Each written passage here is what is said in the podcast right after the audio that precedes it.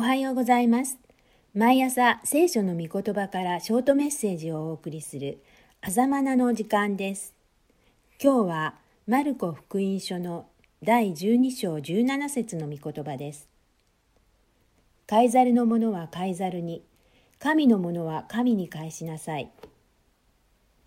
事の発端はイエス様の言葉尻を捉えて訴える口実を得ようとするパリサイ人たちの質問にあります。彼らはカイザルに税金を納めることは正しいことかと尋ねました。カイザルとはローマ皇帝のことです。当時のユダヤは王国としての体裁は保っていたものの、実質はローマ帝国の支配下にありました。神による支配とその御国を待ち望むユダヤ人にとっては異教の帝国ローマに税金を納めることは屈辱的なことでした。だからローマに税金を納めよと答えるならイエスはユダヤの裏切り者として責め立てる口実になります。逆にカイザルに税金など納めなくてもよいと言えばローマへの反逆罪としてイエスを訴えることができるわけでどちらに転んでも不利な状況です。しかしイエス様の知恵は罪人の悪巧みを打ち砕きます納税するデナリ銀貨にはローマ皇帝カイザルの肖像が刻印されていたのですがイエスはその点を指摘してカイザルのものはカイザルに神のものは神に返しなさいと命じられたわけです。名刀ぶりに感心するに終わらず、ここに込められたメッセージを汲み取りたいと思います。世に流通している銀貨はローマが発行し、カイザルの刻印がなされているのだから、カイザルに返せばよい。しかし、人間は神に似せて、神の形に創造されたもの。神の刻印が押されたものだから、神のものとして属すべきであるというわけです。つまり神に属するものと世に属するものを区別されたのです。このことから神がなさることと人間に任されたこととの区別を考えてみようと思います。しばしば私たちは神に属することまで引き受けて神の領域に足を踏み入れてしまっていることがあります。神のものは神に返すべきです。例えば、神の御言葉はこう命じています。愛する者たちを自分で復讐をしないで、むしろ神の怒りに任せなさい。なぜなら、主が言われる。復讐は私のすることである。私自身が報復する。と書いてあるからである。ローマ12章19節復讐は誰のすることですか？それは神のなさる領域です。それを人間がなそうとするなら神の領域を犯しています。私たちのすべきことではありません。人間にはあまりにも重い荷物となります。子供が大人の背負うべき荷物を負うなら、その重みで潰れてしまいます。なのに人は神の負うべき復讐、裁きとも言い換えることができるを自分が背負って潰れてしまうのです。それは神にお返しすべきです。人間である私のすべきことは、あなたの敵が飢えるなら彼に食わせ、乾くなら彼に飲ませなさい、ということです。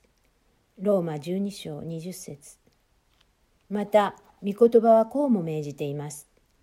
すべての道で主を認めよ。そうすれば、主はあなたの道をまっすぐにされる。信玄三章六節私たちは何とかして人生の道をまっすぐにしようと躍起になるのですが、思い通りにならずに悩みます。しかし、御言葉は何と言っていますか？主が道をまっすぐにされるのです。道をまっすぐにすることは、神のなさる領域です。自分で自分の人生をまっすぐにしようという瓦礫をやめて、それは神の領域ですから、神にお返しすべきです。私たち人間に任されたことはすべての道で主を認めることです。どんな時も主を礼拝し主に祈ることです。神のものは神に返し私のなすべきことをさせていただくことの幸いがありますように。もう一つのお話です。さて、先の11章20節から12章まではイエスと立法学者らの論争が展開されているのですがかえってそれを通して彼らの偽善性が浮き彫りにされています。その極めつけがイエスによる立法学者たちに対する評価です。12章38から40節長い衣をまとうとは立法学者特有の服装のことです。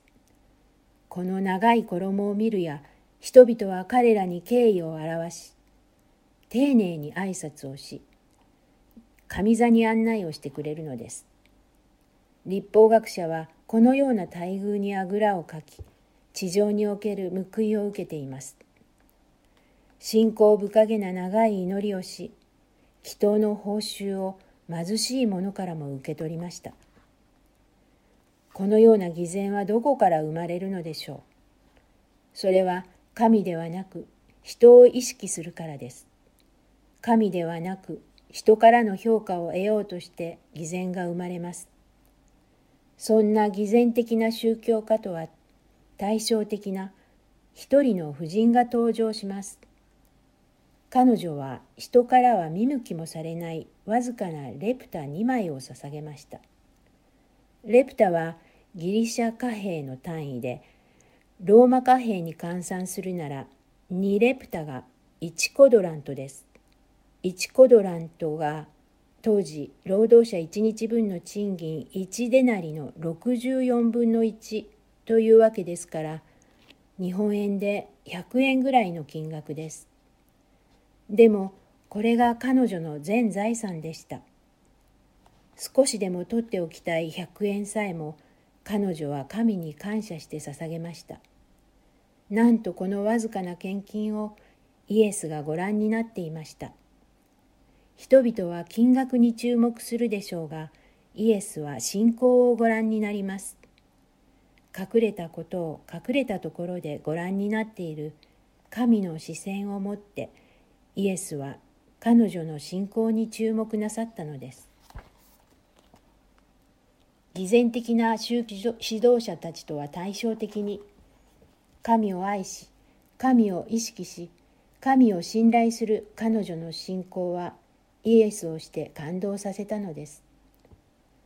私たちの捧げる祈りは奉仕はそして献金は神を意識して捧げられているでしょうか。それとも人のことが気になっているでしょうか。神への真実な信仰を神は喜ばれます。